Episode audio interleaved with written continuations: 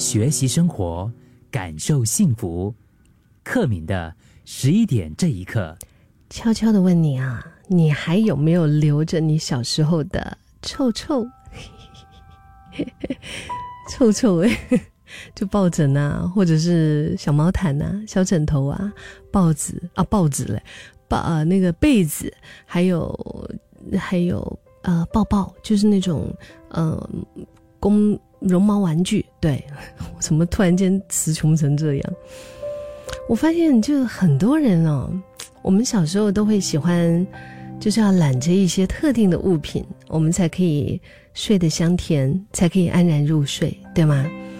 而且不管是就是可能是被子啊，或者是绒毛玩具啊，都有一个共同的特点，不可以洗，洗不得。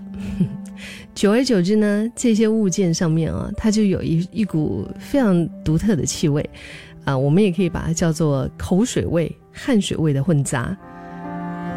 那为什么它的主人们这么坚持，就是不要洗？原来这个和安全感是有关系的。你知道吗？在史努比的漫画里面，小孩 Linus 他总是带着自己的那个蓝色的毛毯，他就走到哪里，他都带着那一条蓝色的毛毯。那作者呢，就把它称为安全和喜乐的毛毯。原来这个东西在心理学上啊，他也把这种现象称为安全毛毯，也就是说可以给我们提供安慰。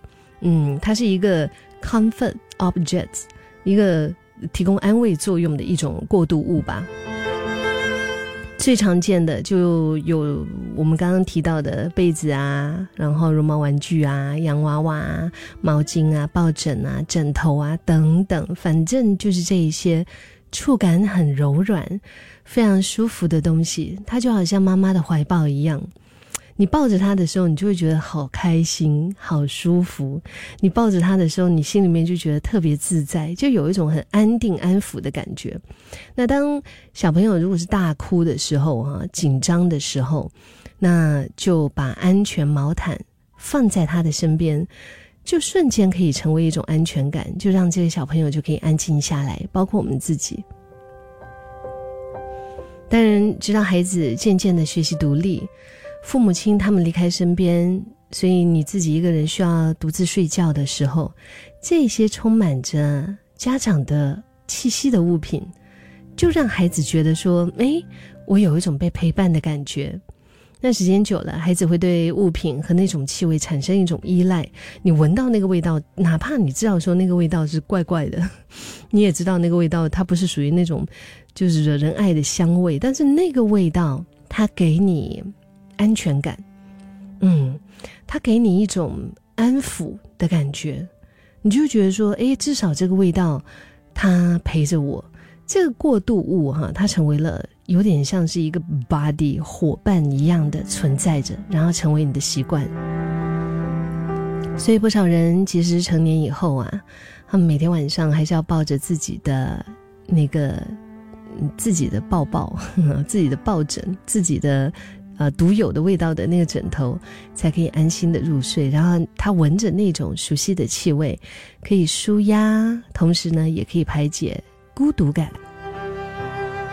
有些人会抱着小贝仔，有一些会闻，有一些会咬。我看到一个小 baby 啊，他每次会拿着一条那个很他很小的时候啊，他就是咬一个，就有点像。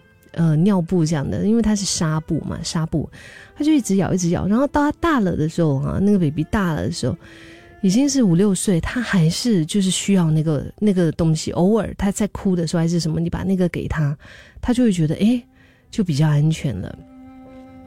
你是不是也是这样？你的臭臭，那个让你感觉到有安全感的臭臭，现在你是不是还留着它呢？